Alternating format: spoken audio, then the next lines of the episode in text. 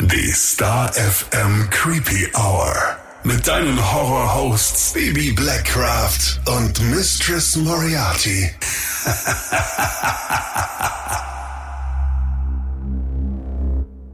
Hallo und herzlich willkommen zurück in der Creepy Hour. Hallo, hallo. Heute mit der 99. Folge. und als kleinen Vorgeschmack auf nächste Woche haben wir uns tatsächlich heute schon so ein kleines Geschenk ausgedacht. Genau so ist es. Denn in unserer nächsten und hundertsten Folge wird es um den neuen Horrorfilm The Retaliators gehen und wir wollen, dass du Teil dieser Folge wirst und zwar als eine ganz, ganz wichtige Stimme. Wir haben da nämlich dreimal zwei Tickets für das ganz exklusive Fanscreening am 7.9. und da brauchen wir dich, also unsere Creepy Hour Filmkritiker bzw. Filmkritikerinnen. Und wir wollen jetzt auch noch gar nicht zu viel über den Film verraten, aber falls du auf Horror stehst, wovon wir jetzt mal ausgehen, wenn du uns zuhörst, und auch Rock so deine Musik ist, dann ist das wirklich dein Film. Und es spielen wirklich tolle, tolle Künstler mit. Zum Beispiel Spencer von Ice Nine Kills, Jacoby von Papa Roach, Ivan und Sultan von Five Finger Death Punch, Tommy Lee von Mötley Crew und, und, und. Sie alle sind Teil des neuen Horror-Thrillers von Better Noise Films. Ja, und das wirklich Coole an der ganzen Geschichte, ja, dieses Fanscreening, das findet ja eine Woche vor dem offiziellen Start statt. Und wir wollen dich, wie gesagt, gerne einladen, um dir den Streifen vor allen anderen anzugucken. Die Screenings finden in Hamburg, Köln, Berlin und München statt. Sprich, irgendwo solltest du ein Plätzchen finden. Schau einfach mal auf Instagram und Facebook vorbei, mach mit und mit viel Glück schaust du dann den neuen Horrorfilm vor allen anderen. Außerdem wollen wir natürlich wissen, wie er dir gefallen hat. Du erzählst uns im Anschluss, wie der Kinofilm war und wirst damit Teil unserer hundertsten Folge. Ganz wichtiger Hinweis aber, die Teilnahme ist erst ab 18 Jahren möglich. Mhm. Ist auch echt äh, blutig, die ganze Angelegenheit. Jojo. Ja, alles weitere zum Film gibt's dann, äh, wie versprochen, nächste Woche. Und nicht traurig sein, selbst wenn es jetzt mit dem Fanscreening nicht geklappt haben sollte. Wir haben noch ganz, ganz viele weitere Tickets, Merch zum Film und sogar noch ein richtig cooles Roll-Up. Aber nun zum eigentlichen Thema. Denn das wurde so, so oft angefragt und lässt ganz viele nicht mehr los. Und wir möchten uns auch vorab schon bei allen russisch sprechenden Menschen entschuldigen, Ja. falls wir Wörter und Namen heute falsch aussprechen sollten. Es ist wirklich, wirklich schwer. Es geht heute um das Unglück am Diatlov-Pass. Warnhinweis. Der nachfolgende Podcast beinhaltet Themen wie Mord, Gewalt und Sexualverbrechen und ist deshalb für Zuhörer unter 18 Jahren nicht geeignet. Der Inhalt könnte Zuhörer und Zuhörerinnen verstören oder triggern. Am 23. Januar 1959 startete eine Reisegruppe aus zehn Teilnehmern zu einer Ski- und Bergsteigerexpedition in das Uralgebirge in Russland. Die Gruppe bestand fast ausschließlich aus Studenten und Absolventen des Polytechnischen Instituts des Urals in Jekaterinburg, kurz auch UPI genannt. Der Sportverein des UPI hat zu dieser Tour aufgerufen. Der Anlass war damals der 21. Parteitag der Kommunistischen Partei der Sowjetunion. Die Gruppe war relativ jung, ungefähr Mitte 20 und bestand aus sieben Männern sowie zwei Frauen. Der zehnte Teilnehmer war ein etwas älterer Wanderführer, welcher der Gruppe vorher unbekannt war. Wir starten mit Igor Djatlov. 23. Er war sozusagen der Gruppenführer und späterer Namensgeber für diesen Vorfall bzw. den Pass. Igor war angehender Ingenieur und studierte im fünften Semester an der Fakultät. Er war der beste Sportler der Gruppe und schon sehr erprobt, was solche Unternehmungen anging. Dann war da noch Juri Doroschenko, 21, ebenfalls im fünften Semester und ebenfalls ein sehr trainierter Weitwanderer. Es geht weiter mit Ludmilla Dubinina, 21. Sie studierte Bauingenieurwesen und war im vierten Studienjahr.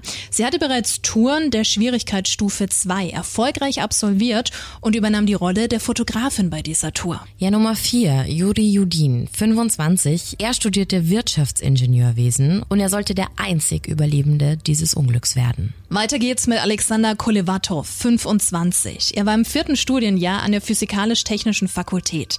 Zuvor hatte er bereits seine Ausbildung an der Fachschule für Bergbau und Metallurgie absolviert und von 1953 bis 56 als Laborant in einer geheimen Einrichtung des Ministeriums für Mittleren Maschinenbau in Moskau gearbeitet. Die zweite Frau, Sinaida Kolmogrova, 25, wurde auch Sina genannt. Sie war im fünften Studienjahr an der Fakultät für Funktechnik und war extreme Touren gewohnt. Bei einer vorhergegangenen Tour überlebte sie sogar einen lebensgefährlichen Schlangenbiss. Georgi Grivonischenko, 24, war neben dem Wanderführer kein Student, sondern ein guter Freund von Djatlov, weswegen er an der Tour teilnahm. Er war Bauleiter in der kerntechnischen Anlage Majak. Zum Verständnis, in einer kerntechnischen Anlage wurde spaltbares Material für Kernwaffen hergestellt. Sprich, dort wurde mit hochgefährlichen Dingen gearbeitet.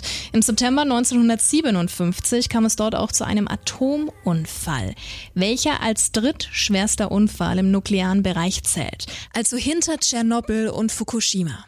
Georgi war Zeuge dieses Unfalls und wurde selbst verstrahlt. Rustem Slobodin war der Achte im Bunde, 23. Er war ebenfalls Absolvent des UPI und arbeitete bereits als Ingenieur. Zu seinen Fähigkeiten zählten Langstreckenlauf und Boxen. Weiter ging's mit Semyon Solotarev, 38. Er wurde Sascha genannt und war der Wanderführer der Gruppe.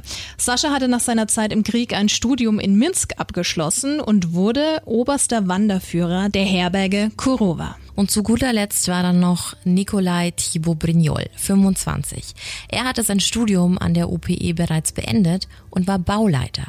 Auch er war sehr erfahren und gut trainiert. Für die Tour hatte der Sportverein 16 Tage eingeplant, welche circa 350 Kilometer umfasste.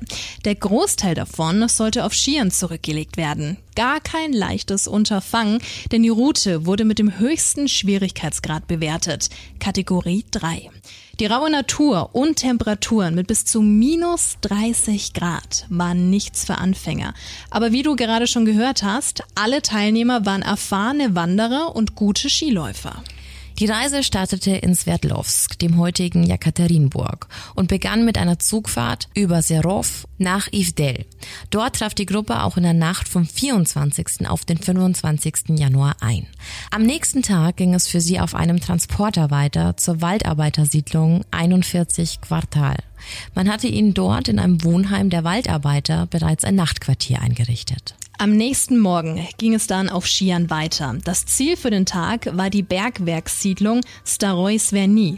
Auch dort war ein Schlafplatz für sie vorgesehen. Noch in der Nacht klagte Juri Judin über Gelenkschmerzen und zwar so schlimm, dass er beschloss, die Wanderung abzubrechen. Die Verabschiedung von Juri am Vormittag des 28. Januars 1959 wurde auch noch von Ludmilla per Foto festgehalten. Als man ihn später zu der Stimmung der Gruppe befragte, erklärte er, dass alles ganz normal war und es keinerlei Auseinandersetzungen gab. Die Gruppe war also fortan nur noch zu neunt und machte sich auf den Weg zum Otorten. Das ist ein 1182 Meter hoher Berg im nördlichen Ural. Der Gipfel dieses Berges liegt circa 300 Meter östlich der definierten Grenze zwischen Europa und Asien. An diesem Treffpunkt wollten sie sich dann auch per Telegramm an der UPI, also ihrer Fakultät, zurückmelden. Und obwohl dieses Telegramm nicht wie angekündigt am 14. Februar kam, wurde zunächst nichts unternommen. Ein, zwei Tage Verspätung konnte bei solchen Touren schon mal vorkommen. Schließlich warst du da auch auf das Wetter angewiesen. Aber als dann immer mehr Tage verstrichen, forderten die Angehörigen der Studenten eine Suchaktion an. Eigentlich könntest du dir denken, wenn es schon eine Expedition der Fakultät und dessen Sportvereins war, wäre das selbstverständlich. Aber tatsächlich wurde erst am 20. Februar 1959 eine Sitzung einberufen, bei der entschieden wurde, eine Rettungsmannschaft zu senden. Ja, diese Mannschaft bestand dann aus drei Wandergruppen, einer Gruppe Soldaten, zwei Förstern und zwei ortskundigen Jägern sowie Suchhunden.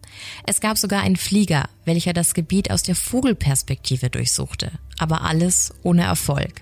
Als in den ersten Tagen klar wurde, dass die Studenten nicht einfach irgendwo festsaßen, schlossen sich am 23. Februar 59 weitere Gruppen von Studenten des UPI an. Alle wollten helfen, die Kommilitonen wieder sicher nach Hause zu bringen. Am 25. Februar stieß dann eine Gruppe im Auspiatal, etwa 15 Kilometer vom Orton entfernt, auf die vermeintlichen Skispuren der vermissten Gruppe. Da das der erste Hinweis war, teilte sich die Gruppe in drei kleinere auf, um die Spuren in alle Richtungen zu verfolgen. Am 26. Februar fand eine Gruppe dann tatsächlich auch das verlassene Zelt der Vermissten. Es stand am Hang des Cholatsiachal. Übersetzt heißt dieser Name der Tote Berg. Sie konnten das Zelt nicht sehr lange begutachten, da das Wetter immer schlechter wurde und sie um ihre Sicherheit so besorgt waren. Was sie auf jeden Fall erkannten, war, dass das Zelt wohl aufgeschnitten wurde. Noch am nächsten Tag ging die Suche dann vom Basislager der Helfer aus weiter. Es wurden wieder kleinere Grüppchen gebildet, um mehr Fläche erkunden zu können. Gegen Mittag dann die erste Entdeckung.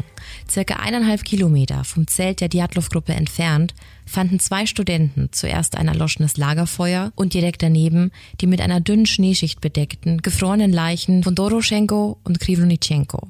Doroschenko lag mit dem Gesicht nach unten auf dem Bauch, Krivonitschenko mit dem Gesicht nach oben auf dem Rücken. Es wurde Verstärkung gerufen, um den Fundort der Leichen zu untersuchen. Auch der Staatsanwalt von Ivdel Ivanovich Tempalov war vor Ort. Da es eher unwahrscheinlich war, dass sich die Gruppe getrennt hatte, konzentrierte sich die Suche nun in vollem Umfange auf dieses Gebiet.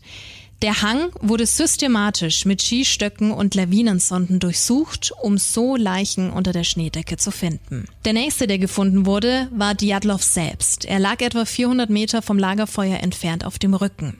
Ein Spürhund fand dann die Leiche von Sina Kolmogrova. Sie war unter einer 10 Zentimeter dicken Schneedecke begraben. Die Suche selbst wurde immer wieder durch das unberechenbare Wetter unterbrochen und so kam es, dass erst am 2. März das Vorratslager der Gruppe entdeckt wurde. Das wirklich Seltsame daran, es war komplett unberührt. Am 5. März dann ein weiterer Leichenfund. Rustem Slobin wurde entdeckt. Er lag zwischen Djatlov und Sina auf dem Bauch und ebenfalls mit einer Schneeschicht bedeckt. Die Anordnung wirkte seltsam, denn so wie sie gefunden wurden, lagen die drei Leichen, die nicht am Lagerfeuer waren, in einer Linie. Eine Linie, die vom Lagerfeuer zu dem Zelt der Gruppe führte. Alle drei lagen mit dem Kopf in Richtung des Zeltes, als wären sie gerade auf dem Weg dorthin gewesen. Und noch etwas fiel auf. Einige von ihnen waren nur sehr spärlich bekleidet. Manche waren fast nackt und andere seltsam gekleidet. So als hätten sie nicht ihre eigenen Klamotten übergezogen. Die Suche nach den restlichen Vieren der Truppe hat noch über zwei Monate gedauert. Dafür wurden sie fast alle zusammen am 4. Mai 1959 gefunden. Sie wurden so lange nicht entdeckt, dass sie unter vier Meter hohem Schnee in einer Schlucht lagen. Die Schlucht war nur 50 Meter von der Lagerfeuerstelle entfernt. Die neun Leichen und das Equipment sowie die Reisetagebücher der Gruppe wurden ganz genau untersucht, denn alle wollten wissen, was dort eigentlich geschehen war. Auffällig war bereits von Anfang an, dass der Routenplan der Gruppe nicht wie sonst üblich bei einem lokalen Skiverband hinterlassen wurde. Zumindest hatte ihn dort keiner mehr. Er wurde entweder nie von Djatlov eingereicht oder er wurde einfach verschlammt. Dass er gar nicht erst eingereicht wurde, passte aber so gar nicht zu Djatlov, denn er war nicht ohne Grund der Anführer der Gruppe. Er wurde als sehr gewissenhaft und ernst beschrieben. Und so eine wichtige Sache, die zur Sicherheit dient, zu vergessen, das sah ihm absolut nicht ähnlich. Aber kommen wir zur Obduktion der Leichen. Diatlov, Doroschenko, Kolmogrova und Krivanitschenko wurden am 4. März 59 von gleich zwei Gerichtsmedizinern obduziert. Bei allen vier Leichen trat der Tod sechs bis acht Stunden nach der letzten Mahlzeit ein. So viel weiß man. Igor Djatlovs Leiche wies zahlreiche Schürfwunden und Blutergüsse auf. Außerdem wurden bei ihm sogenannte Wischnewski-Flecken gefunden. Das sind kleine Geschwüre in der Magenschleimhaut und häufig ein Hinweis auf Tod durch Unterkühlung. Das bestätigte auch noch die verstärkte Durchblutung der Hirnhäute, welche ebenfalls auf eine Unterkühlung mit Todesfolge hindeutete. Bei Doroschenko wurden ebenfalls zahlreiche Hautabschürfungen, Blutergüsse und Prellungen entdeckt, sowie versenkte Haare an der rechten Kopfseite und Erfrierungen an Fingern und Zehen. Auch bei ihm wurden Wischnewski-Flecken sowie eine starke Durchblutung an Hirnhäuten und Nieren festgestellt. Todesursache also ebenfalls Unterkühlung. Bei Georgi Grivonitschenko war es also fast das Gleiche. Bis auf ein paar durchaus beunruhigende weitere Verletzungen. Denn seine Nasenspitze fehlte. Zudem hatte er Brandverletzungen am linken Unterschenkel und ein Stück Haut seines Mittelfingers steckte im Mund des Toten.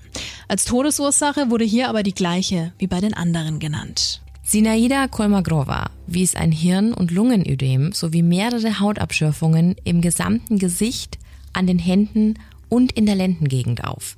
Bei ihr wurde keine Unterkühlung festgestellt, sondern ein gewaltsamer Unfall als Todesursache eingetragen.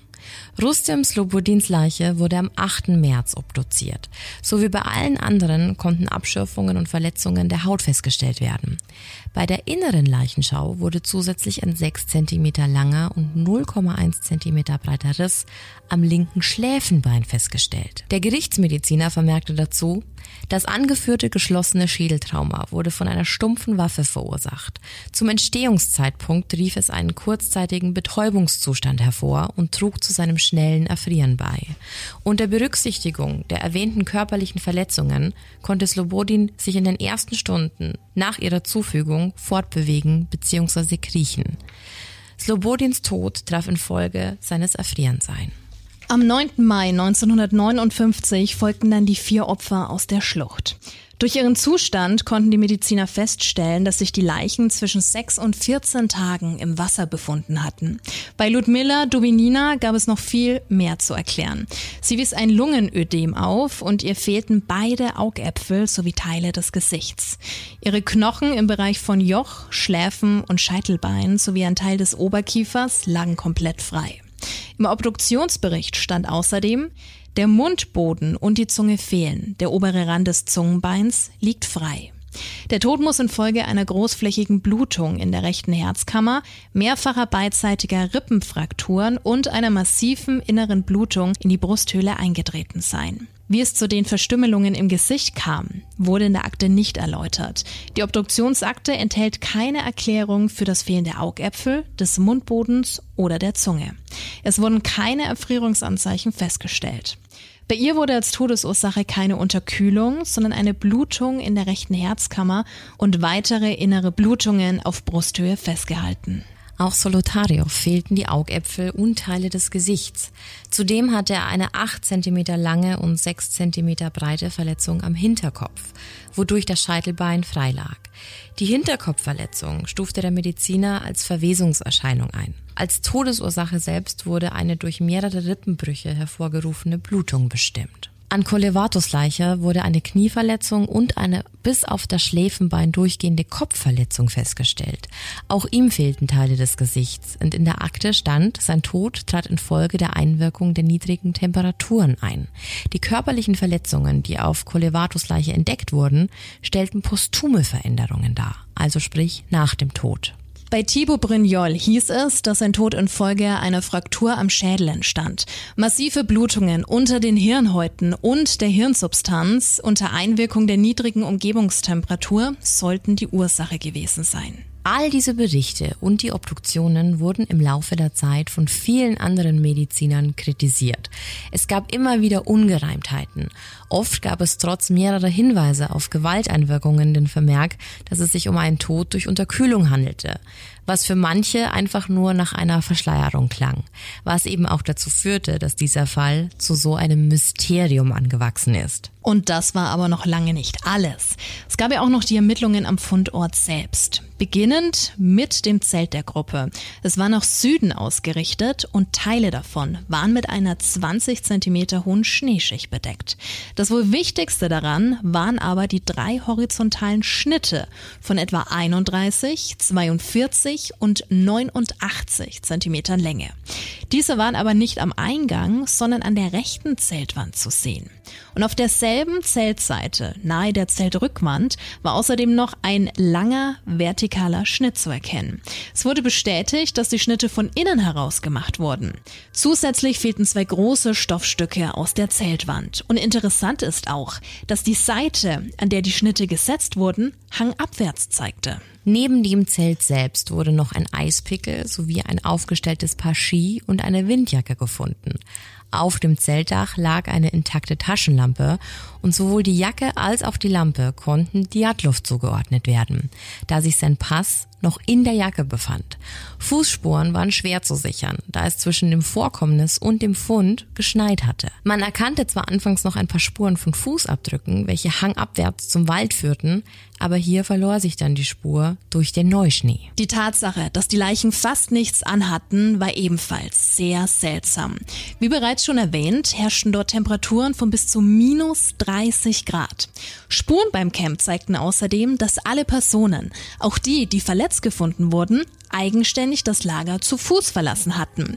Und jetzt wird's richtig komisch, denn das Feuer, welches gefunden wurde, befand sich unter einem sehr großen Baum, was du so eigentlich nie machen würdest. Und an der Rinde von genau diesem Baum wurden dann auch noch Haut- und Muskelgewebsspuren nachgewiesen. Und das sogar noch sehr, sehr weit oben am Baum. Wir bekommen also langsam ein Gefühl dafür, warum dieser ganze Vorfall so seltsam war. Aber da war noch mehr. Es gab noch einige Berichte von Angehörigen und auch Rettungskräften, die Seltsames beobachtet hatten. Und genau das ist der Nährboden für so viele Theorien zu genau diesem Unglück. Eine dieser Theorien war zum Beispiel Radioaktivität. Nach forensischer Untersuchung wurde nämlich festgestellt, dass es an den Kleidungsfetzen der Opfer Hinweise auf radioaktive Substanzen gab. Und Angehörige der Verstorbenen gaben an, dass die Leichen komisch aussahen, tief gebräunt und ergraut, also vielleicht ein Anzeichen auf Verstrahlung. Was uns jetzt genau zu einer bestimmten Kategorie dieser Theorie führt, Stichwort atomare Raketen, Militärübungen und Außerirdische. Das klingt jetzt erstmal alles vielleicht sehr weit weg, aber schauen wir uns mal an, woher diese Vermutungen überhaupt kamen. Es gab da einen Ermittler, welcher bei der Suche ein Dosimeter getragen haben soll. Das sind diese Geräte, mit denen du die Strahlendosis über einen bestimmten Zeitverlauf aufzeichnen kannst. Es misst praktisch die Strahlung durch radioaktive Einflüsse. Und dieses Dosimeter soll ausgeschlagen haben. Was das Ganze auf dem Berg verursacht hat, das war aber zu dem Zeitpunkt noch unklar. Zusätzlich haben Mitglieder einer Suchmannschaft am 31. März 59, also noch inmitten der Suche nach den letzten vier vermissten Personen, eine Entdeckung am Himmel gemacht. Und sie erklärten es damals so. Früh am Morgen war es noch sehr, sehr dunkel. Der Diensthabende verließ das Zelt und sah eine leuchtende Kugel, die sich über den Himmel bewegte. Er weckte alle auf und 20 Minuten lang beobachtete die gesamte Truppe die Bewegung der Kugel, bis sie hinter dem Berghang verschwand.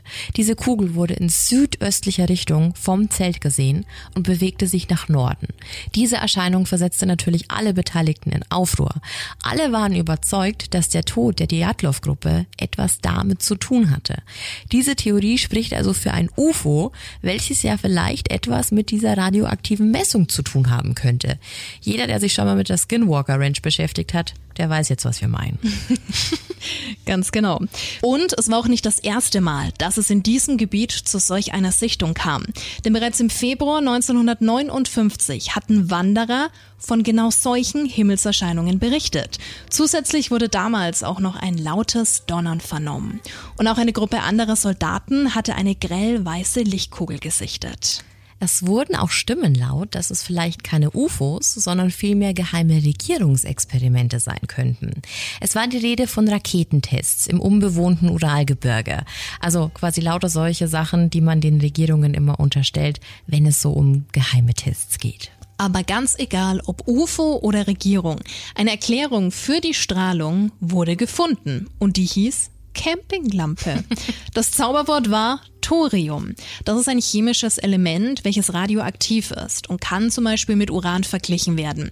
Nur dass Thorium fast dreimal so oft wie Uran in der Erdkruste vorkommt.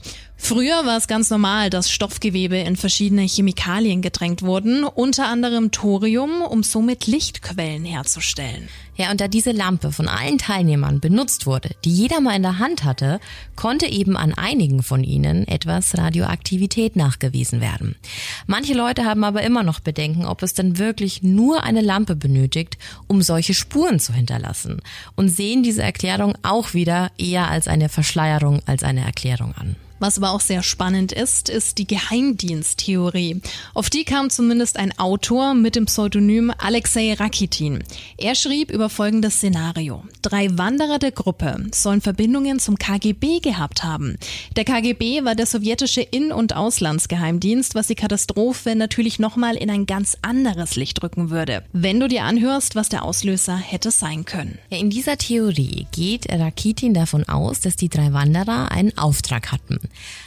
An ihnen sollten Proben von radioaktiven Strutonium 90S geschmuggelt worden sein. Das wäre also eine Kombi aus Radioaktivität, die ja nachgewiesen wurde, und quasi die Verstrickung der Regierung. Ziel soll es gewesen sein, Proben an westliche Geheimagenten zu übergeben, angeblich aber als Täuschungsmanöver. Dabei soll aber irgendwas schiefgelaufen sein und um die Spuren zu verwischen, wurde eben dann dieser Unfall gefaked. Es heißt, die Gruppe wurde gezwungen, sich zu entkleiden und nach draußen zu gehen. Als dies dann aber zu lange dauerte, wurde bei manchen stumpfe Gewalt angewandt. Als Beweis für diese Theorie führte der Autor noch den Fakt auf, dass drei sehr, sehr hohe KGB-Generäle im folgenden Jahr degradiert wurden.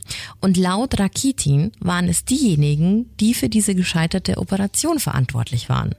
Wir persönlich haben bei dieser Theorie ja auch noch an Kolevatov gedacht. Der hatte ja zuvor in einer Geheimeinrichtung in Moskau gearbeitet und Krivonitschenko, der schon mal in einer kerntechnischen Anlage gearbeitet hat. Also vielleicht waren das ja zwei von den dreien. Also du siehst, man findet zu jeder Theorie irgendwelche passenden Hinweise, aber ob es denn stimmt, weiß man nicht. Du kannst dir schon ein bisschen was zusammenreimen, ne? Ja, ja. Aber nicht nur fremde Personen haben Theorien aufgestellt. Nein, auch direkt nach dem Ereignis wurde von der Behörde in Richtung eines Überfalls ermittelt. Ein Überfall durch das indigene Volk der Manzen stand tatsächlich auf dem Zettel der Ermittler. Diese Idee basierte aber lediglich auf der Tatsache, dass das Zelt der Gruppe nur wenige Meter von einem manzischen Pfad aufgestellt war. Die Theorie war aber schnell wieder hinfällig, da es keine Anzeichen für einen Kampf oder weitere Spuren gab. Da muss ich jetzt aber auch mal kurz einwerfen, dass das dann eigentlich genauso für die KGB-Theorie gesehen werden muss. Da macht es absolut keinen Unterschied, ob KGB, ein dort lebendes Volk, oder von mir aus auch der berühmt-berüchtigte Yeti, der ja diesem Unglück auch schon nachgesagt wurde. Mhm. Alle Menschen und Wesen, außer sie können fliegen, hätten ja Spuren hinterlassen. Also da finde ich die, die nachfolgenden Theorien tatsächlich noch plausibler als dann so etwas. Und davon gibt es eine ordentliche Menge. In Summe gibt es zu diesem Vorfall über 90 Theorien. Manche komplett verrückt, andere dann doch wieder etwas wahrscheinlicher. Und weil es so viele Theorien gibt, war auch Rakitin nicht der Einzige, der darüber schrieb. Der Parawissenschaftler Alexander Popov zum Beispiel schrieb über atmosphärische Elektrizität, sogenannte Winterblitze. Seine Grundlage dafür war die zerfetzte Kleidung, das aufgeschnittene Zelt und vor allem das verbrannte Fleisch, das Fehlen der Zunge und der Augen. Aber dass alle vom Blitz getroffen wurden, oh, Weiß ich jetzt nee. nicht. Kann ich mir nicht vorstellen. Ja, ich glaube, genauso geht's vielen Menschen. Die Aufzeichnungen der Gruppe konnten ja leider auch nicht wirklich Aufschluss geben. In seinem letzten Tagebucheintrag, der auf den 31. Januar 59 datiert ist, schrieb Diatlov folgendes. Langsam entfernen wir uns von der Auspia. Ein sanfter Anstieg. Die Fichten werden von einem schütteren Birkenwald abgelöst. Dann die Waldgrenze. Haarschnee kahle Gegend. Wir müssen ein Nachtlager suchen. Wir steigen südwärts ab, ins Auspetiatal. Das ist wohl die schneereichste Stelle. Erschöpft errichten wir das Nachtlager. Es gibt wenig Brennholz, das Feuer machen wir auf Holzstämmen. Keiner hat Lust, eine Grube zu graben. Abendessen im Zelt. Hier ist es warm. Da alle Vermutungen und auch Untersuchungen zu nichts führten, wurden die Ermittlungen offiziell im Mai 59 eingestellt und die Akten archiviert. Allerdings waren die Akten streng unter Verschluss. Das und die Tatsache, dass die Ermittlungen im Mai eingestellt wurden, also noch im selben Monat, als die letzten vier Leichen gefunden wurden, hinterlässt dann doch einen faden Beigeschmack. Denn die Ursache wurde als eine nicht näher benannte Naturgewalt eingestuft. Ja, und sowas ist natürlich äußerst unbefriedigend. Ich meine, come on, das ist quasi wie bei den Smiley-Face-Killern. Unbestimmte Unfälle mit Todesfolge. Wie kann ich sagen, dass es ein Unfall war, wenn ich nicht weiß, was genau den Tod verursacht hat? Und noch seltsamer war es übrigens, dass 1990 Kopien der verschlossenen Akten über den Fall auftauchten und ganze Seiten fehlten. Hm. Suspicious. Definitiv. Das war dann wahrscheinlich auch der Grund, warum es so viele nicht mehr losgelassen hat und warum es dann auch eine Wiederaufnahme der Ermittlungen im Jahr 2019 gab, also noch gar nicht so lange her, ne? Und wir kommen jetzt zu dem Punkt, warum momentan überall steht Unglück am Djatlov Pass, Mysterium endlich gelöst. Hört, hört. Ja, jein. Ja, ja. Ja, ja. also ja, es ist wahrscheinlich die beste Theorie von allen und es könnte sich auch wirklich so zugetragen haben, aber man wird es eben nie zu 100 Prozent sagen können. Und ich glaube, viele wollen sowas auch gar nicht wahrhaben. Denn anders als alle mystischen, spektakulären und unheimlichen Vermutungen wirkt diese Theorie, die da jetzt aufkam, ja schon fast banal. Es ist äh, eine Lawinentheorie. 2021 veröffentlichten die Forscher Johann Gaume und Alexander Putzrin einen Artikel, der das Rätsel um den Djatlov-Pass auflösen sollte. Die beiden sind von der Universität EPFL und der ETH, das ist die Technische Hochschule in Zürich. Sie haben sich eingängig mit dem Thema beschäftigt und kamen zu dem Schluss, dass es sich eben um einen Unfall gehandelt haben muss. Sie konnten mit Hilfe von Computersimulationen und analytischen Modellen sowie Disney, später mehr dazu, eine wissenschaftlich plausible Erklärung liefern. Ihr theoretisches Modell deutete nämlich darauf hin, dass es sich bei dem Vorfall um eine seltene Art von kleinen Schneebrettlawinen gehandelt haben muss, die in indirekt dann zum Tod der Gruppe um Diatlo führten. In ihrem Artikel im Communications Earth and Environment erklärten sie alle Daten und Fakten zu ihrer Theorie. Jetzt war da natürlich zuerst die Frage, kann es denn in diesem Gebiet überhaupt zu Lawinen kommen? Und diese Frage wurde lange Zeit mit Nein beantwortet, was so aber nicht richtig ist. Grund dafür ist die Topographie. Die stellt geografische Daten dar. Und da der Berg ständig mit Schnee bedeckt ist, wurde hier angenommen, dass der Hang viel zu flach für eine Lawine wäre. Ja, diese Annahme ist allerdings falsch, denn so flach ist es da gar nicht. Es handelt sich um fast 30 Grad und das ist ungefähr die Mindestvoraussetzung für Lawinenabgänge. Und der Abgang selbst könnte wie folgt erklärt werden. Um ihr Zelt aufzustellen, hatte die Gruppe eine Kuhle im Schnee gegraben. Und genau dieser Vorgang soll die Stabilität des Hangs verschoben haben. Das alleine reicht natürlich nicht aus, um eine Lawine loszulösen. Zusätzlich muss sich nämlich auch noch Schnee angesammelt haben. Und das passierte wohl durch sogenannte katabatische Winde. Das sind eisige Fallwinde, die große Schneemengen von ganz weit oben bis ins Tal tragen können. Und genau diese Verschiebung erhöhte die Last auf den ohnehin schon instabilen Hang. Der Vorfall hat sich sozusagen aufgebaut und circa neun Stunden lang gedauert, weshalb die Gruppe dann davon überrascht wurde. Die Computersimulationen der Forscher zeigen auch, dass die Lawine mit etwa fünf Metern Länge nicht besonders groß gewesen wäre, was wiederum auch erklären würde, warum bei der ersten Untersuchung keine Beweise für eine Lawine gefunden wurden. Aber ob das jetzt alles ausgereicht hätte, um die Verletzungen hervorzurufen, wissen wir nicht. Die Gewalteinwirkung auf den Körper durch Schnee wäre doch niemals so enorm gewesen? Na, es kann sein, dass sich Schneeplatten, welche gefroren waren, auch gelöst haben. Bei minus 30 Grad kann sowas durchaus mal passieren. Und die sollen dann eben auf die Gruppe geprallt sein was erklären würde, warum nicht alle Verletzungen vorwiesen, die auf stumpfe Gewalt schließen, weil diese Platten waren ja nicht in der kompletten Lawine. Aber für alle, die jetzt zu Recht sagen, naja, aber Lawinen rupfen dir keine Augäpfel raus, auch dafür gibt's eine wohl plausible Erklärung. Ganz einfach, Aasfresser.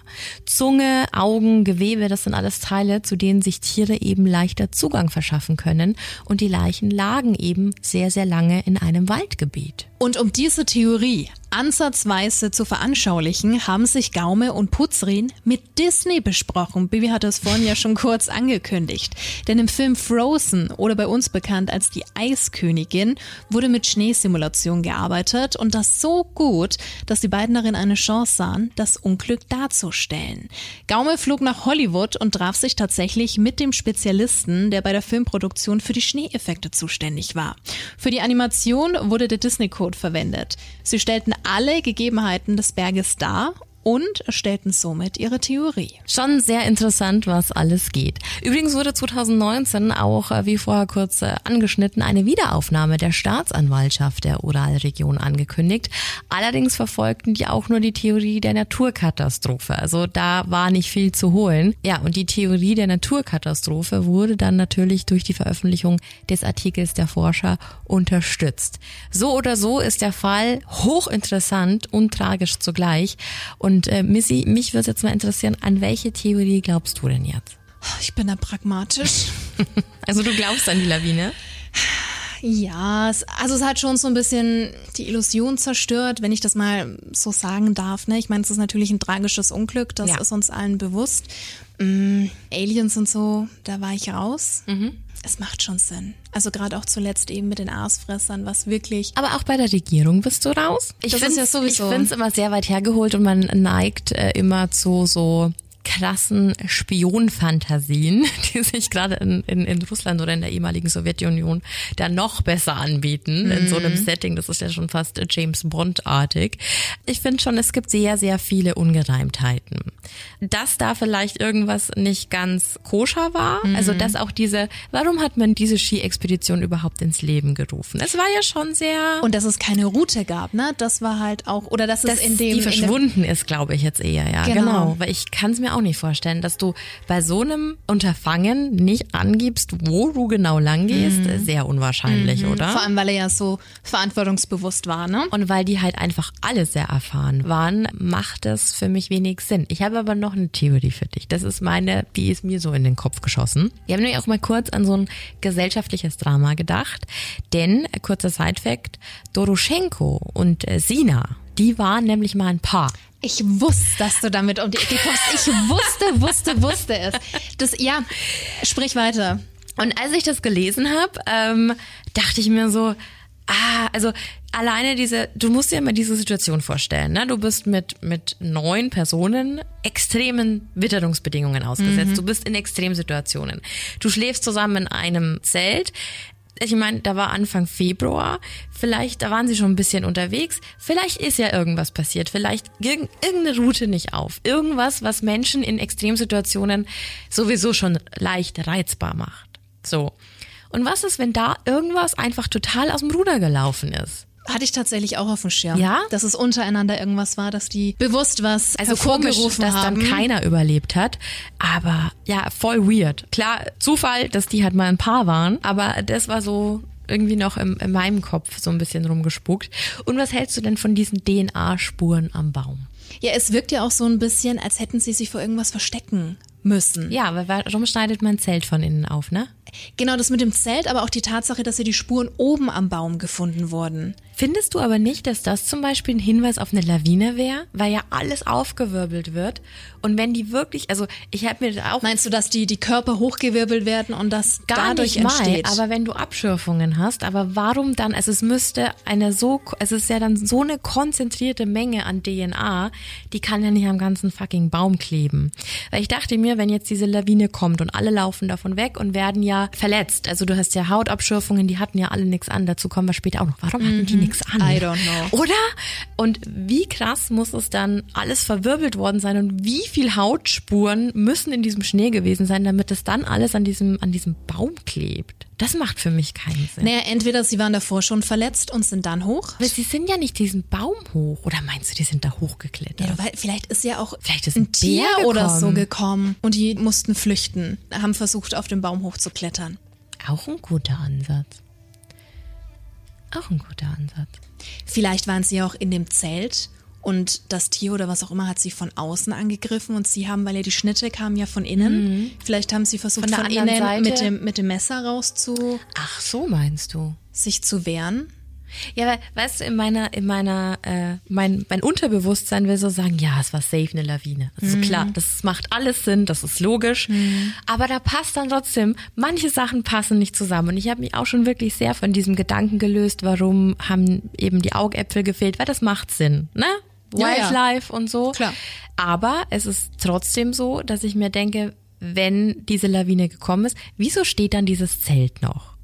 Wenn das so einen Impact auf dich hat, dass du körperliche Verletzungen davon trägst, Hättest es eigentlich mit runterreißen müssen, schlussendlich tödlich sind, wieso kann dieses Zelt da noch stehen? Vielleicht ist es ein magisches Zelt. ja, komisch. Und sogar die Taschenlampe lag drauf und die Skier standen noch. Der Eispickel war noch da. Und wenn es einfach so einen krassen, also vielleicht ist, hat sie die dann auch seitlich eher erwischt, weil sie dann den Hang runtergelaufen sind. Weil andere Verletzungen machen für dich wahrscheinlich auch mehr Sinn, oder? Ich war nämlich sofort bei diesem angekokelt, dass wenn du in so einer Situation bist, dass du nichts mehr zu, an, zu anziehen hast, draußen bist und dir dann ein Feuer machst, was die ja gemacht haben, mhm. weil das ja da war. Ja. Also wenn du so unterkühlt bist, dass du nichts mehr spürst, dass du zu nahe ans Feuer gehst, um dich selber halt ankugelst. Also kann schon passieren, oder? Das, natürlich, das kann doch jeder allein von einem, von einem Winterspaziergang, wenn du dann mal deine Handschuhe nicht dabei hast, du hast überhaupt kein Gefühl mehr. Das kann schon sein, dass du es dann erst äh, bemerkst, wenn es stinkt. Aber warum hatte der andere dann Haut von sich im Mund? Das ist so creepy. Weil ich habe auch die ganze Zeit überlegt, also das muss sich ja in einem gewissen Zeitfenster bewegt haben. Also ich meine, du kannst ja nicht ohne Klamotten zwei Wochen lang draußen hausen. Das funktioniert ja nicht. Vor allem, es war ja nur Haut, es war ja kein Fleisch mehr mhm. dran, ne? Also. Weil selbst wenn du dich. Ja, warum sollte der die Haut abknabbern? Na, ich habe gerade überlegt, ob es ist, wenn du, weißt du, so, wenn du so an der Seite vom Finger irgendwie Haut hast und die dann wegbeißt, ob sowas dann schon als Haut, es wurde Haut im Mund gefunden, Meinst du so deklariert wird. Ich weiß es nicht. Ja, da haben wir aber alle Haut im Mund. Ja. Kann ich mir fast Aber vorstellen. genau das sind solche Punkte, da wo ich mir immer so denke, so, ich weiß ja nicht, ob das dann irgendwann alles aufgebauscht wurde, weil es war 59, das ist verdammt Andere lange Zeiten, her. Ja was da alles passiert ist, don't know. Es könnte ja auch sogar sein, diese ganzen Sichtungen, die da gemacht worden sind. Es kann ja wirklich sein, dass es in der Zeit auch irgendwelche Tests in diesem Gebiet gab. Heißt aber nicht, dass das eine automatische mit dem anderen zu tun hat, ne? Also das sind ja alles immer, immer so Mutmaßungen. Aber bist du so komplett weg von dieser Antwort, es war eine Lawine? Nee, so komplett weit weg nicht. Also wie gesagt, mein rationales Unterbewusstsein will sagen, ja, klar, mhm. hier, gelöst. Aber, Aber was anderes wäre spektakulärer. Nicht mal das, sondern das ist irgendwie so ein, so ein Bauchgefühl, da muss doch noch irgendwie mehr dahinter stecken. Such den Fehler, ja. Genau. Und mhm. ich glaube, das liegt aber so in der Natur, dass man sich, deswegen meinte ich vorher auch, ich glaube, das ist für viele Leute einfach unbefriedigend weil es einfach so viele Theorien gibt. Und wie gesagt, mit dem KGB könnte man ein bisschen was erklären, mit der Radioaktivität konnte man ein bisschen was erklären. Wie stehst du zur Theorie UFO? Na, also auch nicht, ja. Nee. Sind wir uns einig. Das wäre schon verrückt, aber ich bin ja auch weit weg von der, von der Theorie des Yetis, würde aber nicht ausschließen, dass ein Tier involviert mhm. war. Irgendwie fühle ich das Tier. Weil es könnte doch zu einigen Punkten passen. Aber hätten die da nicht fette Kratzer am ganzen Körper? Wenn du von, also wenn du jetzt mal diese ganzen Verletzungen nimmst und mit äh, stumpfer Gewalt, ein Tier zerfleischt dich ja. Je nachdem, ob und wie du es abwehren kannst. Deswegen meine ich ja, Baum, Zelt. Ich finde es halt so komisch, dass auch die Schlitze von innen gemacht wurden. Mhm. Weil ganz ehrlich, selbst wenn du in Panik bist und merkst, also bleiben wir mal bei dieser Lawinentheorie, da kommt jetzt was runter, dann gehen doch trotzdem alle über den normalen Ausgang. Also es macht doch keinen Sinn, das einzige Shelter, das du in dem Moment hast, aufzuschneiden. Mhm. Oder? Und warum hatten sie nichts an? Darüber da habe ich auch schon lange nachgedacht. Ich weiß es nicht, ob man das auf Expeditionen so macht, dass man tatsächlich nachts, also wenn man schläft, weniger anhat. So wie ich aber die Bilder jetzt gesehen habe, haben die ja von Haus aus schon nicht jetzt die Welt angehabt. Mhm. Also es sah jetzt nicht so, wie wir jetzt angepackt sind, ja. wenn wir Skifahren gehen, aus sondern es waren sehr dünne Mäntel und Hosen. Und deswegen oh, weiß ich nicht, ob ich mich Grad, bei so ne? solchen Temperaturen dann halt nachts ausziehen würde. Mm. Das weiß ich nicht. Ja, spannender Fall. Total. Spannender also, Fall. Voll. Und weil es eben einfach so, so viele Theorien dazu gibt und, und einfach überall so ein bisschen was dran ist, wo man sich denkt, ja, das könnte schon sein. oder das, oder das. Und uns interessiert natürlich auch, wie du das Ganze siehst. Voll. Welche Theorie ist es deiner Meinung nach? Da wurden wir wirklich ganz oft drauf angesprochen. Mhm. Und ich habe mich dann auch mal in diese Unweiten von, von TikTok gestürzt mit dem Thema Diatlov-Pass. Ist crazy, was oh. du das so erzählt hast. Oh boy. Es ist wirklich krass. Also, wie gesagt, es gibt von sehr plausiblen Erklärungen bis hin zu den verrücktesten Scheiß, den man sich vorstellen kann. Wirklich alles schon sehr spannend. Und wenn man mal Langeweile hat, vielleicht an einem Sonntag oder so, dann lock dich einfach mal bei TikTok oder einfach so im Internet ein und guck mal, was da alles gibt. Das ist wirklich ein richtiges Rabbit Hole. Crazy. Kannst du dich ewig damit beschäftigen. Und ich hoffe wirklich, wir haben nicht allzu viele Namen falsch ausgesprochen. Ja, Entschuldigung. Wir haben uns wirklich bemüht. Ist so. Ja, aber von Theorie zu Theorie, pass auf, wir haben noch was. wir wurden jetzt schon öfter nach exklusivem Content gefragt. Und wir sind ja immer ganz ehrlich mit dir. Und wir haben zuerst gar nicht verstanden, um was es denn geht. Es geht darum, mit solchen äh, Plattformen nicht OnlyFans, sondern eher so Patreon. Da kannst du lange warten, ja. Genau, sowas zu kreieren, wo man sagt, okay, man nimmt eine kleine Spende monatlich und äh, gibt dem Podcast-Hörer, also dir, noch die Möglichkeit auf, auf verschiedenen Content. Ne? Also es ist jetzt egal, wir haben schon mal drüber gesprochen, was wir so machen könnten, zum Beispiel einmal im Monat so eine Talkrunde, wo wir uns alle auf Zoom zusammenschalten könnten oder vielleicht gibt's Giveaways und T-Shirts. Also man muss sich da auch wirklich mal einfinden. Also es gibt viele Möglichkeiten. Ähm, und jetzt einfach eine ganz simple Frage. Hast du Bock auf sowas? Weil nur dann macht es natürlich Sinn. Ganz ehrlich, so Butter bei der Fische oder wie, wie Missy sagt, Titten auf dem Tisch. Hast du da überhaupt Bock zu? Das ist natürlich das Wichtigste. Also, wie Bibi gerade schon erzählt hat, wir haben einige Nachrichten immer wieder bekommen. Da ist dann auch der Name Patreon des Öfteren gefallen. Da dachten wir uns, pff, okay, also klar, es ist cool und man hat so von anderen mal mitbekommen, auch von Musikern und so. Ja, und vor allem, ich weiß nicht, wie es dir geht. Ich kannte das nur aus den Staaten. Doch, doch, ich kannte das schon aus Aber Deutschland. Ich wusste nicht, dass es in Deutschland überhaupt geht. aber halt von Bands. Und deswegen kurz und knapp, hau mal raus, ob du da Bock drauf hast, weil dann würden wir uns da eventuell was einfallen Den lassen. Ansatz finde ich ja ganz schön, weil es einfach darum geht, freien Creatoren, die kein Geld damit verdienen, quasi so ein bisschen was zurückzugeben, um eben andere Projekte finanzieren zu können. Und da haben wir uns vorher auch mal so kurz unterhalten, was wir dann damit machen würden. Und da geht ja einfach schon los bei solchen Sachen, größeren Bestellungen für den Online-Shop zum Ja. Beispiel oder so, dass man da nicht so gebunden ist, dass man einfach auch die Möglichkeit hat, mal wohin zu fahren, ohne dass man das alles irgendwie aus eigener Tasche bezahlen muss. Solche Geschichten. Aber wir sind da straight honest und wir haben absolut keine Ahnung von dem, was wir da tun. Und deswegen ähm, wollten wir da einfach mal nachfragen, weil es könnte ja jetzt auch sein, dass alle sagen so, boah, nee, ey. Dann ist es völlig fein, aber wir wollten, weil es eben gefragt worden ist, einfach mal nachfragen, ob was da die breite Masse so zu sagt. Ja, Oder? so schaut's aus. Alright. Wir machen auch noch eine Instagram-Abstimmung dazu. Das ist, glaube ich, am einfachsten. Zwei Prozent. Ja, 98 Prozent. Ich habe auf dieser Plattform gelesen, dass 2% bis 5% schon fucking gut sind. Also von daher Ähm, nee, alles gut. Schauen wir mal, wie sich das entwickelt, ne? würde ich auch sagen. Oh, nächste Woche dann. Äh, Oh, oh, oh, oh. Ich will immer Happy Birthday singen, aber es stimmt nicht. Nein, der zweite Geburtstag dauert noch ein bisschen. So, ja. Aber wir werden 100. Es Auch ist schön. ja die hundertste Folge. Toll. Nee, aber da, äh, was denn? Klang das jetzt so sarkastisch? ironisch. Das ist Ist so dein Job. mein Job, Das ist dein. Job. Toll, hundertste Folge. Okay, ciao. Das muss ich jetzt mal ganz kurz erzählen. Also ich letztens Was? gesagt habe, ich habe das und das vorbereitet und dann guckt mich Missy so ganz komisch von der Seite an, so richtig Regina George mäßig und sagt so, du Streberin. Und dann gucke ich total verdutzt und dann guckt sie mich noch arroganter an und sagt, war lieb gemeint. Aber es war wirklich lieb gemeint. Das nennt man Resting Bitch Ab Face. dem Zeitpunkt bin ich gestorben. Ich habe dich so noch nie gesehen und ich fand es äh, zum Niederknien. Das war Ich kann äh, nichts wunderbar. dafür. Das ist mein Gesicht. Wir hatten auch, wenn wir schon beim Thema sind, wir hatten vor einigen Wochen auch hier Besuch im Studio Ja.